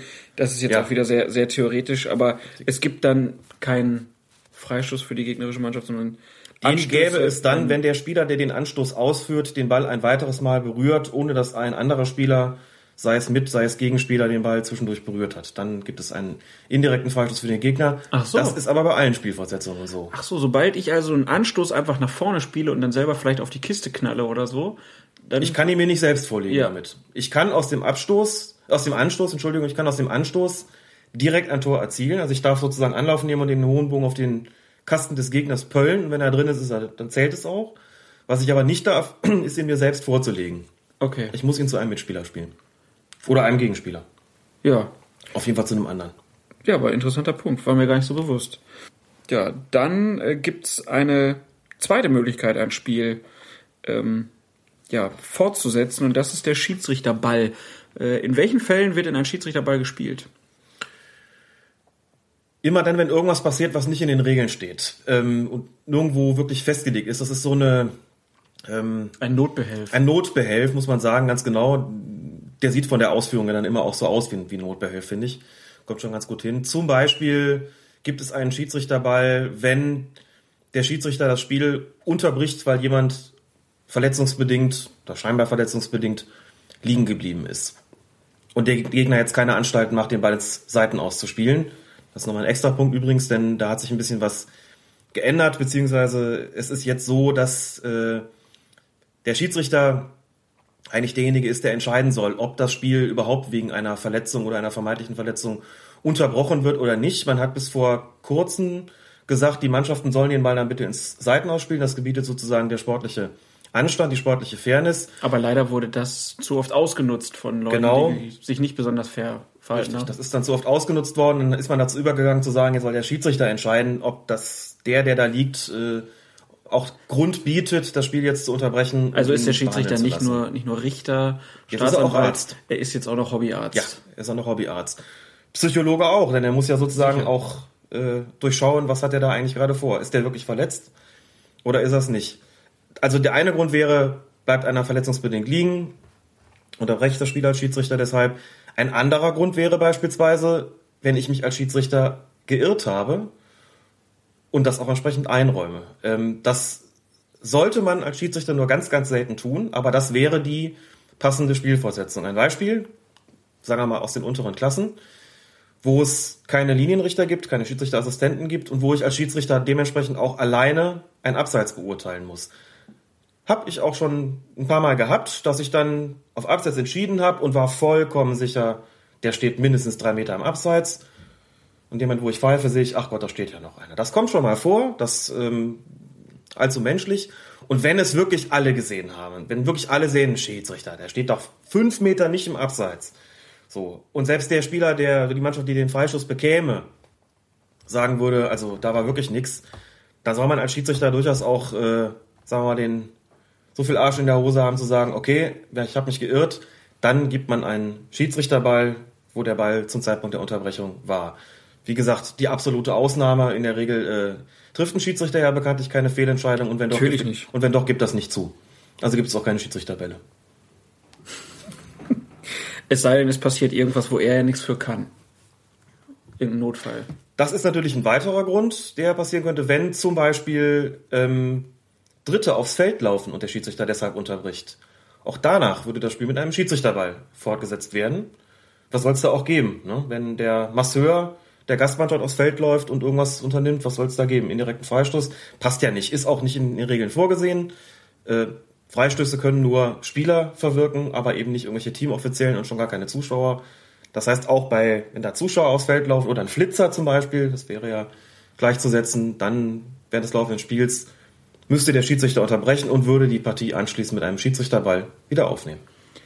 Das waren jetzt drei Beispiele.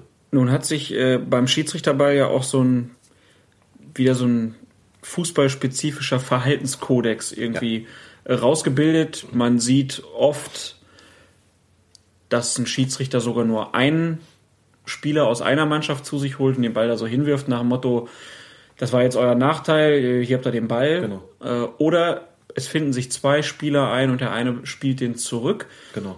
Ist denn das die Grundregel, dass man immer höchstens zwei Spieler zu dem Schiedsrichterball holt? Nein. Es gibt eigentlich gar keine Beschränkung weder nach oben noch nach unten. Grundsätzlich ist es so, dass der Schiedsrichter auch gar nicht bestimmen darf, wer jetzt daran teilnimmt oder nicht. Er kann also nicht Spieler wegschicken. Ähm, du hast es zu Recht Kodex genannt. So ist es nämlich. Ähm, wenn eine Mannschaft ganz klar im Ballbesitz war, unbestritten, soll sie anschließend den, ihren, ihren Spielzug auch fortsetzen können.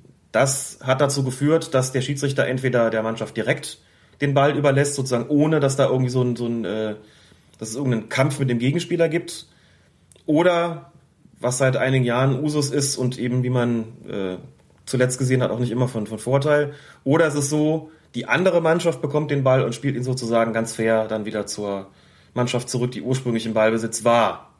Das hat Nachteile. Ähm, da können wir ja gleich drauf, gleich drauf zu sprechen kommen. Ansonsten gibt es natürlich auch, oder sind auch Situationen denkbar, ähm, das gar nicht so klar ist, wer Ballbesitz hatte. Also nehmen wir mal die Situation, die, die zuletzt von mir genannte Situation an. Da läuft irgendein Zuschauer aufs Feld, der Schiedsrichter unterbricht und während der Zuschauer aufs Feld gelaufen ist, gab es gerade einen Zweikampf im Mittelfeld. In so einer Situation könnte man ja gar nicht, gar nicht sagen, wer hat jetzt eigentlich den Ball gehabt. Da würde man dann den Schiedsrichterball so ausführen, dass man sagt, gut, dann ähm, sollen halt Spieler beider Mannschaften da stehen und dann lasse ich den Ball eben auf den Boden fallen. Der ist im Spiel, sobald er den Boden berührt hat. Und dann hat halt derjenige den Ball, der ihn sich erobert. Das ist dann praktisch die Eishockey-Situation, wo genau. ein Pulli ausgefüllt wird. Richtig. Aber im Fußball ist es jetzt, wenn ich dich richtig verstehe, nicht so, dass es zwangsläufig nur zwei Leute Nein. sind. Es könnten im Prinzip alle Spieler sich da drumherum versammeln und warten, bis der Ball auf den Boden kommt und dann geht's ab. Dann haben wir Football. Genau. Aber, aber ich meine ja. jetzt von der Regel her ja. wäre es okay. Von der Regel her wäre es okay. Ist äh, werden wir wahrscheinlich nie zu sehen bekommen, weil das taktisch sehr ungünstig ist, wenn da alle stehen, denn ja. das ähm, Gut, nicht alle, aber selbst wenn es vier wären, ja. wäre es ja schon eine ja. ganz andere. Situation als die, die man jetzt so kennt. Das ist so. Theoretisch möglich wäre es, ganz genau. Aber wie gesagt, in aller Regel, also die von der Häufigkeit her, deshalb, deshalb sage ich in aller Regel, von der Häufigkeit her ist es zweifellos so, dass es den Schiedsrichterball in den äh, deshalb gibt, weil irgendeiner verletzt liegen geblieben ist. Mhm. Dass ein Schiedsrichter ihn ausführen lässt, weil Unbefugte auf dem Platz gewesen sind oder weil er einen Fehler gemacht hat, ist dem gegenüber deutlich seltener und deshalb hat sich auch diese, äh, diese Ausführungsweise durchgesetzt, dass man eben als Schiedsrichter entweder dem der Mannschaft gibt, die den Ballbesitz hatte, oder eben der Gegner den Ball zurückspielt. Wie ist es mit dem Ort? Äh, wo wird der Schiedsrichterball ausgeführt? Gibt es da eine Regel? Immer da, ähm, wo der Ball im Moment der Unterbrechung gewesen ist. Immer. Kann auch im Strafraum sein. Kann auch im Strafraum sein, ganz genau. Gibt eine Sonderregelung, wenn, was aber, denke ich, selten vorkommt, wenn das im Torraum, also in dem sogenannten 5-Meter-Raum passiert ist, dann wird er auf der Torraumlinie, also auf der Grenze des 5-Meter-Raums ausgeführt. Ähm, ansonsten kann das auch einen Schiedsrichterball im Strafraum geben, ja. Interessantes Ding. Ist auch wieder so eine Sache, die, die man sich äh, nicht so bewusst macht, wenn man nicht so drüber nachdenkt, wie wir das tun. Sehr gut. Ähm Ähm, ja, du hast es eben angesprochen. Es gibt einen Fall, einen Schiedsrichterball, der in den letzten Monaten für Schlagzeilen sorgt, äh, sorgte. Beim Spiel uh, Schachtjor Donetsk gegen Nordsjælland, glaube ich. Heißt es nicht Nordsjælland? Nordsjælland, äh, auch, also gegen ja. Neuseeland äh, in der also eine Champions League Partie. Schöne Grüße an Jalcin Imre, Aka Fehlpass übrigens, der gerade in Neuseeland war. So viel Zeit muss sein. Für Podcast-Kollegen nehmen wir uns immer Zeit. Auf jeden Fall für Podcast-Kollegen Fehlpass-Podcast, immer hörenswert. Schöne Grüße nach Neuseeland. Ich hoffe, er hört sie dort und schickt uns eine Karte. Ähm, ja, aber da, da ist was passiert, was ungewöhnlich war, denn da ist aus einem Schiedsrichterball direkt ein Tor entstanden. Richtig. Da hat es einen Schiedsrichterball gegeben und plötzlich lief der Spieler Luis Adriano, ich rede jetzt auch mal so wie die Bundesliga-Schiedsrichter, der Spieler Luis Adriano bemächtigte sich des Spielgerätes und lief plötzlich frei auf den Kasten äh, von Nordjylland zu und erzielte das Tor.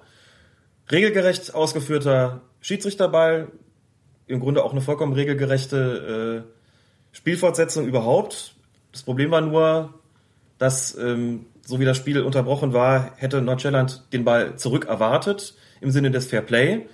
Daran ist natürlich auf dem Platz kein Spieler direkt gebunden. Das muss man auch dazu sagen, dass der Schiedsrichter da keinerlei Handhabe hatte. Er hätte Luis Adriano nicht zurückpfeifen können ähm, muss du sagen, dass die ganze Geschichte ja noch hässlicher wurde dadurch, dass äh, es anschließend einen Anstoß gab, einen Wiederanstoß für Nordschelland und da eigentlich ein Spieler frei durchlaufen sollte, der dann quasi sozusagen als zur Wiedergutmachung das Tor hätte erzielen dürfen. Aber auch das hat Schachtja Donetsk dann verhindert, indem sich plötzlich Verteidiger in den Weg stellten, offensichtlich per Handzeichen befeuert von Luis Adriano, den doch jetzt bitte nicht durchlaufen zu lassen. Und daraufhin hat dann die äh, UEFA Luis Adriano gesperrt anschließend, also für seine, weil sie das als unsportliches Verhalten gewertet hat, wo man sich ähm, trefflich darüber streiten kann, ob der eigentlich wegen einer Sache bestraft werden kann, die, also sagen wir mal so rein im Sinne des Fair Play, kann man das vielleicht verstehen. Allerdings hat er ja was getan, was auf dem Platz gar nicht hätte geahndet werden können. Und das ist natürlich schon ein bisschen skurril, muss man sagen. Er führt, äh, er, er erzielt das Tor, was gegen jeglichen gegen jeglich, jegliches sportliche Fairplay gewesen ist, was auch völlig unbestritten ist. Da kann er noch so, noch so sehr mit Unschuldsmiene gucken.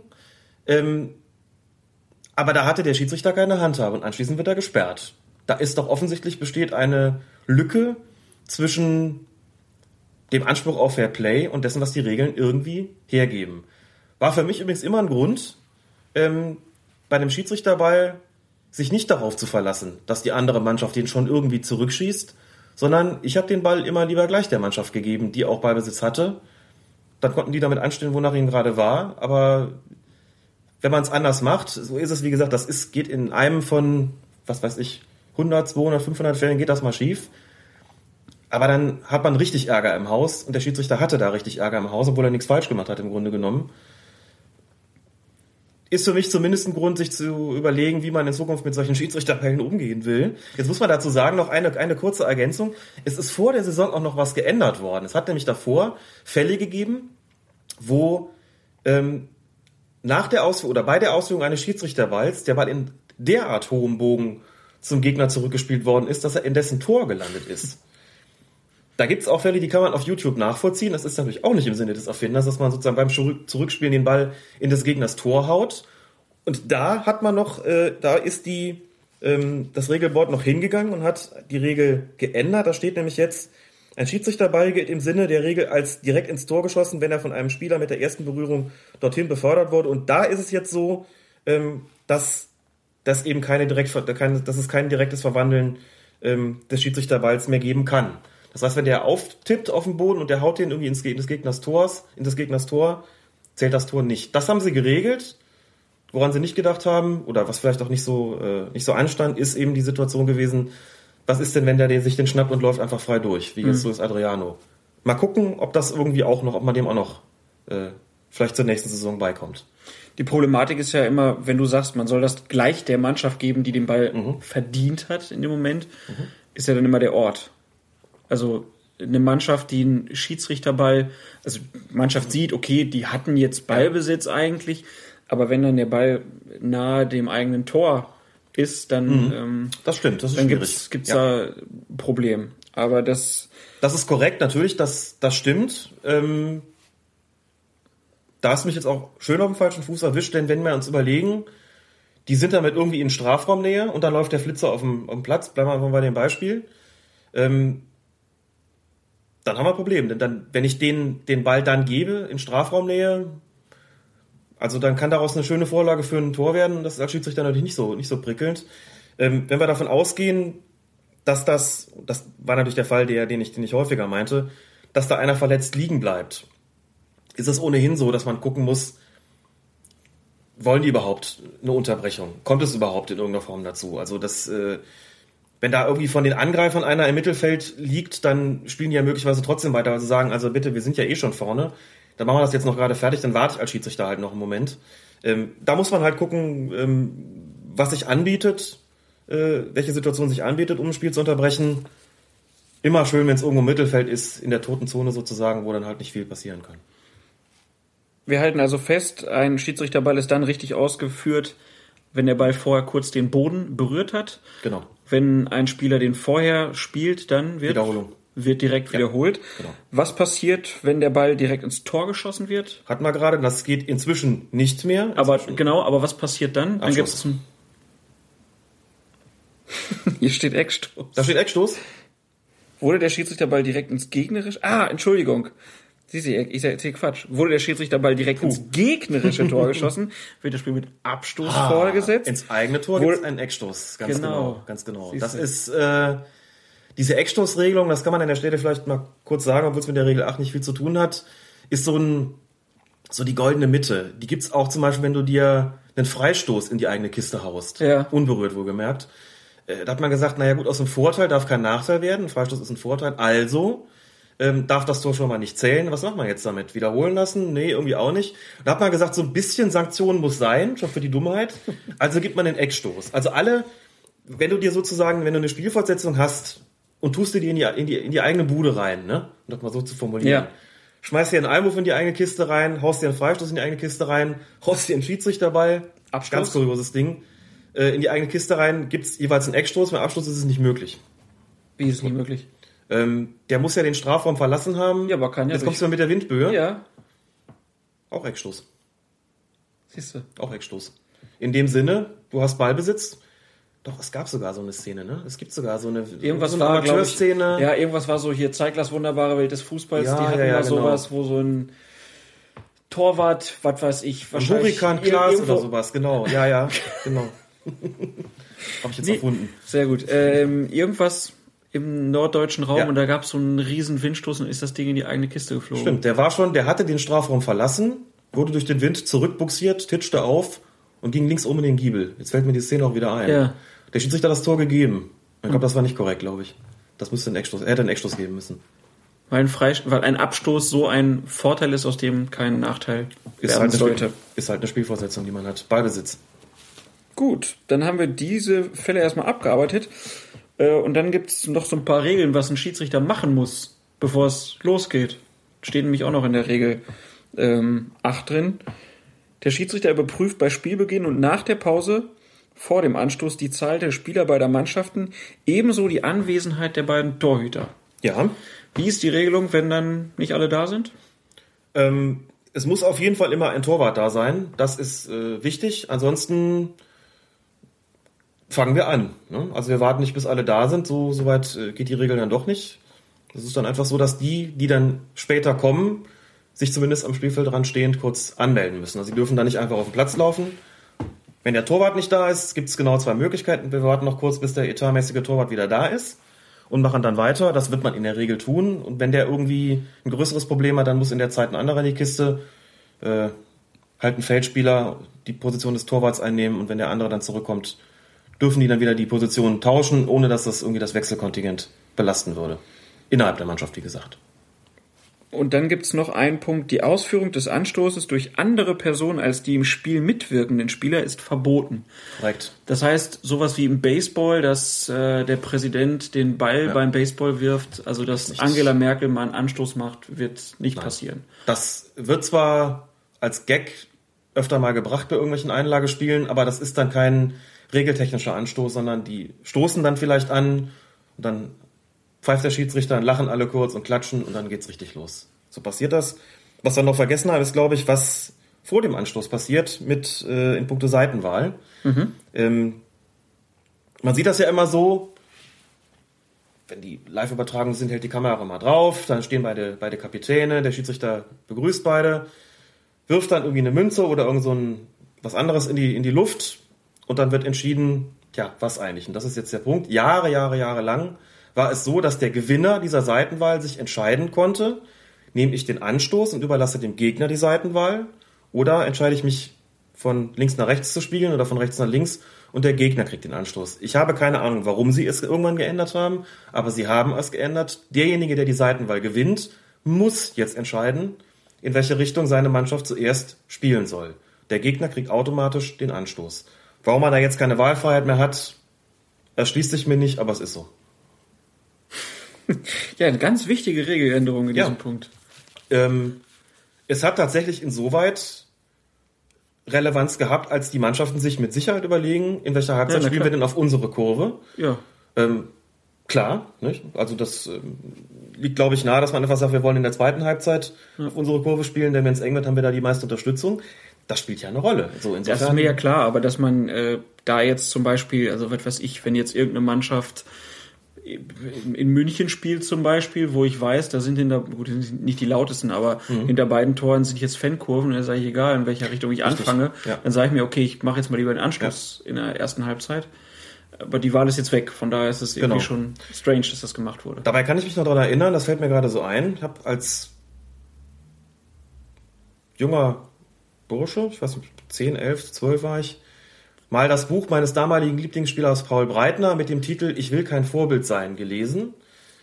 Da hat Breitner unter anderem beschrieben, warum er keine Kopfbälle macht und keine Kopfbälle kann. Und er hat auch geschrieben, dass er bei der Seitenwahl, wenn er sie gewinnt, immer den Anstoß wählt. Interessant, damals ging das, wie gesagt, noch Anfang der 80er Jahre. Begründung, sofort Ballbesitz haben. Ne? Also wenn man heute sagt, Bayern München hat so viel Ballbesitz, ähm, das war früher auch schon so, zumindest hatten sie mal einen Kapitän, der gesagt hat, wenn ich das Ding gewinne, ich will sofort, dass wir die Ersten sind, die den Ball haben. Mir geht es nicht drum, in welche Richtung wir spielen, mir geht es darum, dass wir den ersten Angriff hier ausführen und möglichst damit auch gleich ein, ein Tor machen. Das war Breitner. Also der hatte noch sozusagen ein ganz anderes taktisches Ding, als es heute üblich ist. Fiel mir gerade so wieder ein. So wie Otto Reagel, der ja auch immer sagt, ja. wenn wir den Ball haben, kann der Gegner kein Tor schießen. Richtig. Und Tapatoni, der gesagt hat, wenn der Gegner den Ball hat, stellt sich die Frage, warum er den Ball hat. So viel zu Regel 8. Sie haben einen Treffer nicht gegeben, weshalb? Ja, weil der Ball hinter der Linie war. Colinas Erben, ihr hört den Schiedsrichter-Podcast von Fokus Fußball weiterhin. Und wir wollen uns jetzt mal mit der Regelhistorie auseinandersetzen. Ein lang gehegter Wunsch von Alex. Alex, was ist für dich so wichtig daran zu sehen, wie die Regeln sich verändert haben? Weil es zeigt, wie sich das Spiel verändert hat. Und das ist ganz wichtig. Es hat eine Evolution des Fußballspiels stattgefunden und auch eine Evolution der Regeln. Beides hängt natürlich miteinander zusammen, wie wir, denke ich, schön zeigen können werden, dass dem so ganz, dass dem so ist. Und da muss man sich ja die Frage stellen, wann sind denn gewisse Regeln eingeführt worden? Vielleicht auch, äh, also ausgewählten Beispielen deutlich zu machen, warum ist das eigentlich so gewesen? Warum hat es vielleicht in Reaktion auf ganz besonders defensive Spielweisen weltweit plötzlich äh, Veränderungen gegeben, die den Offensivfußball begünstigen sollten und so weiter und so fort. Das heißt, die Evolution der Regel ist äh, eng mit der Evolution des Fußballspiels verbunden und dementsprechend auch umgekehrt. Und ich finde es sehr spannend, sich anzugucken, äh, wie diese Evolution ausgesehen hat.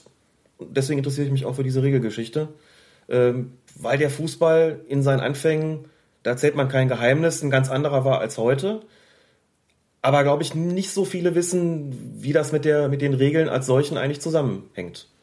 Ganz spannend ist dabei ja auch immer noch mal zu gucken, was es heißen würde, wenn bestimmte Regeln heute vielleicht noch anders gelten ja. würden, was genau. das für das Spiel heißt. Das ja. ist auch mal so ein Blickwinkel, den wir ähm, dabei im Auge behalten wollen. Und wir gucken natürlich immer so ein bisschen nach niedergeschriebenen Regeln. Also es gibt ja ganz viele unterschiedliche Meinungen, wo, woher der Fußball überhaupt kommt. Es wurde mhm. ja in unterschiedlichsten äh, Kulturen äh, mit dem Ball gespielt, auch nach unterschiedlichsten Regeln. Aber so richtig aufgeschrieben wurden sie dann eigentlich erst in England. Ganz genau. So also zumindest das, in England. das, woraus unser Spiel sich dann mhm. äh, entwickelt hat. Ähm, das sind die sogenannten Cambridge Rules. Die wurden 1848 das erste Mal aufgeschrieben, aber so die richtig, ja, die ersten Fußballregeln, die mehrere Leute oder mehrere unterschiedliche Gruppen zusammen erstellt haben, die waren dann äh, 1863 zusammengestellt worden, hießen dann wieder Cambridge Rules und ähm, das sollten dann die ersten einheitlichen Regeln werden. Und die Geschichte des Zustandekommens der Regeln, die wurde in einem Brief 1897, also 34 äh, Jahre später, äh, überliefert. Und dieser Brief von H.C. Malden, daraus ein paar Auszüge, die hören wir uns jetzt mal an. Die Geschichte des Zustandekommens der Regeln wurde in einem Brief vom 8. Oktober 1897 überliefert. Ich erinnere mich, wie diejenigen aus Eton diejenigen aus Rugby dafür anschrien, dass sie den Ball mit den Händen spielten. Also einigte man sich darauf, dass jeweils zwei Männer ausgewählt werden sollten, um jede der Public Schools zu repräsentieren, und zwei, die nicht aus Public Schools kamen, für die Uni. G. Salt und ich wurden für die Uni ausgewählt. Wir trafen uns nach der Mittagspause, was damals um 16 Uhr war, in meinen Räumen. In Erwartung eines langen Treffens räumte ich die Tische ab und stellte mehrere Schreibfedern, Tinte und Papier bereit. Jeder Mann brachte eine Kopie seiner Schulregeln mit oder kannte sie auswendig, und unser Fortschritt beim Entwerfen neuer Regeln war langsam. Die neuen Regeln wurden als Cambridge-Regeln gedruckt, Kopien wurden verteilt und am Parkes Peace, eine Grünanlage in Cambridge, angeschlagen. Und sie waren sehr zufriedenstellend, denn man darf hinzufügen, dass sie loyal eingehalten wurden, und ich habe nie von jemandem einer Public School gehört, der wegen dieser Regeln das Spielen aufgegeben hat. Jahre später nahm jemand diese Regeln, die in Cambridge immer noch in Gebrauch waren, und mit wenigen Änderungen wurden daraus die Association Rules. Das war H.C. Malden, der sich erinnert, wie es damals zuging. Am 26. Oktober 1863, gelesen übrigens von Paulus Müller. Paulus, vielen Dank dir. Und ja, der Text handelt davon, wie sich insgesamt zwölf Vertreter von Clubs trafen in Freemasons Tavern, einem Pub in der Londoner Great Queen Street, um Regeln zu verabreden. Die Regeln und, verabredet. Und die Gründung des ersten Fußballverbandes der Welt, der Football Association. Genau, das ging noch damit einher. Genau. Äh, aber von den zwölf sind am Ende nur noch elf da geblieben, denn einer konnte sich in einem Punkt überhaupt nicht mit den anderen äh, zusammenfinden. Genau, das war der Vertreter des äh, Vereins aus Blackheath. Der hat sich nämlich geweigert, das Verbot des Tretens gegen die Schienenbeine des Gegners zu akzeptieren. Also der Mark van Bommel unter den Und das Lustige daran ist, dass er später ähm, Gründungsmitglied der Rugby Football Union geworden ist. Aber die anderen elf äh, haben sich dann auf die Regeln einigen können. Und das waren am Anfang nicht 17 wie heute, sondern nur 14. Und die haben sich auch in einigen Punkten unterschieden. Ähm, weil wir jetzt aber mit der Zeit schon wieder so ein bisschen vorangeschritten sind, beenden wir diesen kleinen Einstieg in die Regelhistorie auch schon wieder. Mit einem heftigen Tritt gegen das Schienbein, genau. und widmen uns dem, ähm, ich hätte jetzt fast gesagt, dem Rest der Regelhistorie nächste Woche. Das schaffen wir auch nicht. Aber wir gucken uns dann zumindest mal die Cambridge Rules von damals an, ja. denn die unterscheiden sich schon deutlich zu dem, was heute so bekannt ist. Genau, und müssen wir dann Hallenfußball besprechen? Nein. Müssen wir auf Futsal, Futsal eingehen? Nein. kenne ich alles, kenne ich alles gar nicht. Sehr gut. Aber was es äh, sonst noch gibt nächste Woche, das sagen wir euch jetzt. Da gab es ein Missverständnis zwischen den Schiedsrichtern. Massimo De Santis hat ähm, zwei Vibratoren an den Oberarm und es vibriert an seinem Oberarm. Nächste Woche gibt es immer noch keine Bundesliga wieder und eventuell geht es auch nicht weiter in der Regelkunde, denn vielleicht werden Alex und ich unseren ersten Außentermin machen äh, mit Colinas Erben. Alex, wo fahren wir hin? Wir würden nach Düsseldorf fahren, so es denn klappt, um dort daran teilzuhaben, wie Helmut Krug, Schiedsrichterfunktionär bei der Deutschen Fußballliga und der allseits geschätzte Thorsten Kienhöfer den anwesenden Journalistenvertretern Regelkunde geben. Das, was wir uns immer gewünscht haben, nicht wahr? Wo wir immer gesagt haben, das müsste doch mal sein. Also wenn ich es richtig verstanden habe, wird es Videoszenen geben. Die Journalisten sollen sagen, wie sie entscheiden würden. Ich glaube, es geht so, in dem Text stand drin, gibt's gelb oder rot? Das scheint so der, okay. der Hauptansatzpunkt, der Hauptansatzpunkt zu sein. zu sein. ja. Wir haben ja gesagt, dass es sinnvoll wäre, wenn die Journalisten eine Schiedsrichterausbildung machen würden, aber es ist schon mal ein guter äh, Ansatz, wenn es da die Möglichkeit für sie gibt, sich äh, ein bisschen in Regelkunde unterweisen zu lassen. Und ich glaube, das wäre eine gute Idee, sich das mal anzuschauen, wenn wir den Zutritt bekommen und es schaffen, dorthin zu fahren. Man muss dazu sagen, das ist nicht das erste Mal, dass das gibt. Das gibt's wohl äh, schon zum wiederholten Mal. Ich weiß nicht wie oft, aber schon irgendwie zweimal oder so. Ähm, wir gucken uns das mal an und schauen mal, was die ähm, Journalisten da so können. Und vielleicht können wir ja auch von Kienhöfer und Krug mal hören, was sie sich vielleicht von Journalisten wünschen. Ja. Ähm, das würde natürlich eine ganze Folge füllen. Falls wir nicht nach Düsseldorf kommen können, kommen dürfen, dann geht's weiter mit Regel 9 und 10 und die besagen welche Themen? Regel 9 ist Ball in und aus dem Spiel und die Regel 2 ist wie Regel 10 ist wie ein Tor erzielt wird. Aus regeltechnischer Sicht natürlich. Das andere nicht aus taktischer Sicht. Der taktische Sicht, das machen andere Podcasts. Ähm, ja, und natürlich geht's dann weiter auch in der Regelhistorie. Das war Colinas Erben für heute. Wir grüßen heute mal alle, die den Podcast im Auto auf dem Weg zur Arbeit gehört haben. Herzlichen Dank, Alex. Ich habe zu danken, wie immer. Mein Name ist Klaas Rehse und bis zur nächsten Woche. Tschüss. Das ist doch eine Frechheit, was der pfeift. Einmal, ein, einmal. Nur für eine Richtung. Gelbe Karten für uns, rote Karten für uns. Der Freistoß, der keiner war. Der pfeift doch alles gegen uns. So ein Beschiss, du. Da wird doch alles gemacht hier, du.